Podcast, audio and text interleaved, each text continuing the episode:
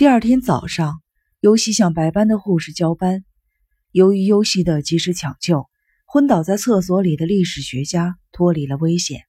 可是，尤西并没有把这件事情作为成绩来炫耀，而是作为事故写进了报告。内田女士拍拍尤西的肩膀：“辛苦你了，早点回去休息吧。”尤西下楼之前，又到那个历史学家的病室看了看。患者正躺在床上休息，看见尤西进来，笑着朝尤西摆摆手：“啊，太感谢了。”尤西却检讨自己，说自己对患者照顾不周，哪能这么说呢？历史学家紧紧地握着尤西的手，不知道怎么感谢他才好。旁边的病床是一位七十四岁的老木匠，也是心脏病的患者。他跟历史学家打趣道。你运气真不错，要是真叫大便把你给憋死了，那才叫倒霉呢！整个病室的患者哄堂大笑。尤西在一楼的更衣室换了衣服，心里总是觉得放不下那个被烫伤的小女孩，于是反身上楼去小儿科。在楼道里碰到了一个认识的小儿科护士，怎么还上楼？那个烫伤的小女孩怎么样了？烫伤倒是一天比一天好，可是老不见妈妈来，心里不踏实。我们一直骗他说，你睡着了的时候，妈妈来过了。妈妈已经死了的事情，还不准备告诉他吗？那是他爸爸的责任啊。他爸爸还没来过，太太死了以后一次都没来过。现在有风声说已经被警察抓起来了。不会吧？只不过是谣传。护士长问过警察了，要是爸爸也被抓起来。孩子怎么办？财务马上就把医疗费问题提出来了。既然没被抓，为什么不来看孩子呢？太太突然死了，受到精神打击太大了吧？尤西说：“说到底，最可怜的还是孩子。要是连爸爸也没有了。”对方苦笑了一下：“这话跟我说又有什么用啊？”尤西赶紧说了声对不起，但是想说的话如骨鲠在喉。不说，心里堵得慌。也许是我多嘴多舌，希望你们对那孩子好一点。他妈妈不可能再向他道歉了，没准儿这孩子还在谴责自己呢。如果我是个好孩子呢，也就不会被烫伤了；如果不被烫伤了呢，也就不会来医院了；如果不来医院了呢，妈妈也就死不了了。想来想去，说不定孩子会认为。是自己把妈妈给杀了，哪会有这种事啊？对方觉得不可思议。尤西摇摇头：“孩子啊，等着妈妈向他道歉呢。他在等着妈妈对他说：‘你是个好孩子，一点都不坏。’他在等呢。”突然，有人撞在了尤西的后背上。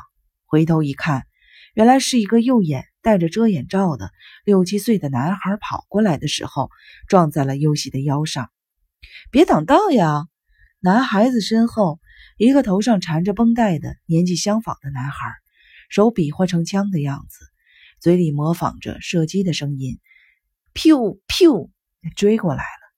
这边的男孩也做着同样的动作，一边还击，一边沿着楼道跑了。小儿科护士连忙提醒他们：“别跑，当心摔倒了。”两个孩子就像没听见一样，继续战斗着。奔跑着，小儿科护士一边追过去，一边朝尤西摆摆手：“你也该找个主嫁出去了。”尤西走进被烫伤的小女孩的病房，悄悄地往里边看了看。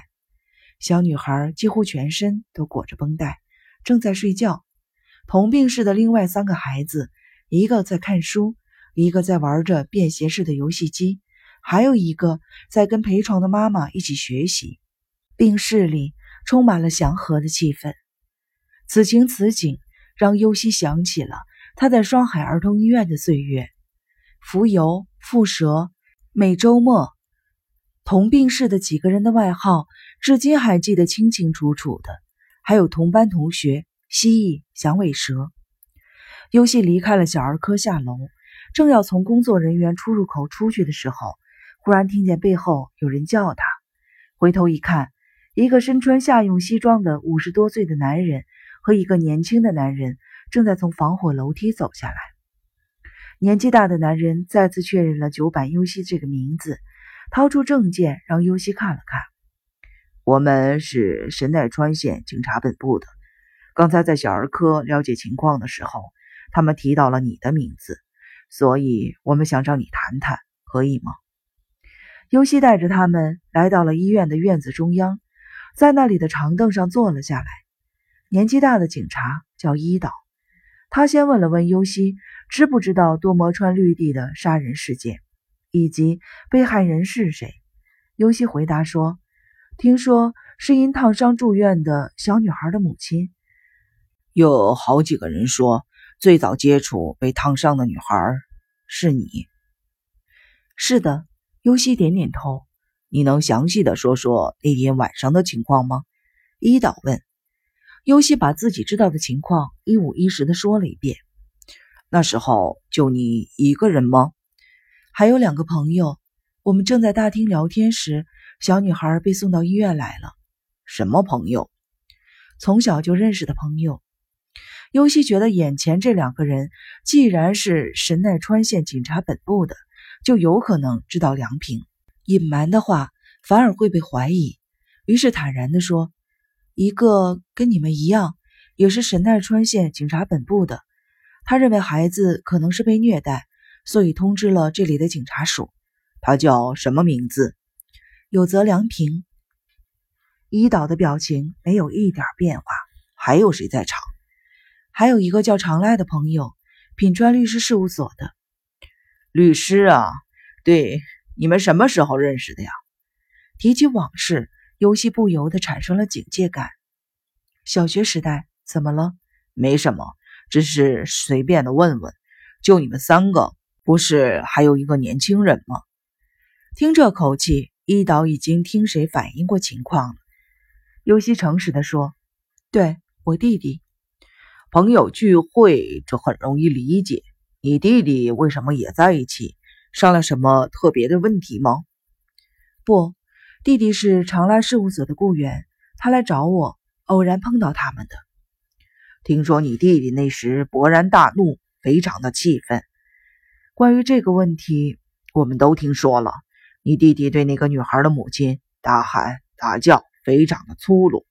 后来医护人员问你那是谁，你说是你弟弟，还向大家赔礼道歉来着。尤西谨慎的回答：“弟弟是有点失去了控制。小女孩被送到医院时，情况确实非常的严重。弟弟是最早看见的，也是他来通知我们的。看到那么严重的烫伤，谁也平静不了，而且……”孩子的母亲说：“是他把孩子烫成那个样子的，所以弟弟精神上受了很大的刺激，控制不了自己的情绪了。”后来你又见过孩子的母亲吗？见过。我觉得他在孩子教育问题上有很大的苦恼，建议他去儿童心理咨询所或者是妇幼保健所请教一下专家。星期六晚上他离开医院的时候，你没看见他吧？另外，你见过有什么可疑的人没有？优西回答说没有。伊岛看了看手表，好像是要告辞。你弟弟和你那个律师朋友那里，我们也要去问问，能不能把地址告诉我们？你们还想问我弟弟什么问题？我理解不了。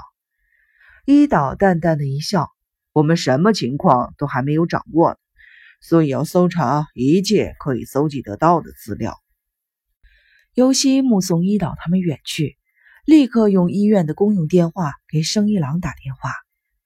尤西虽然知道生一郎的手机号码，但考虑到是工作时间，还是拨了事务所的电话号码。您好，这里是长来律师事务所，是一个年轻姑娘的声音。我是多梦英医院的九板，请问长濑先生在吗？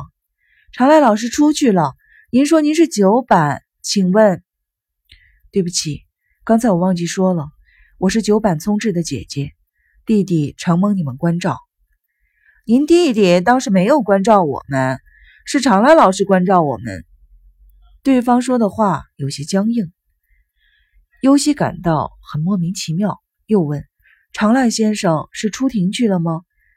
这我可不能告诉你。态度很冷淡。现在打他的手机会不会给他添麻烦？尤其换了一种问话方式。有急事吗？是。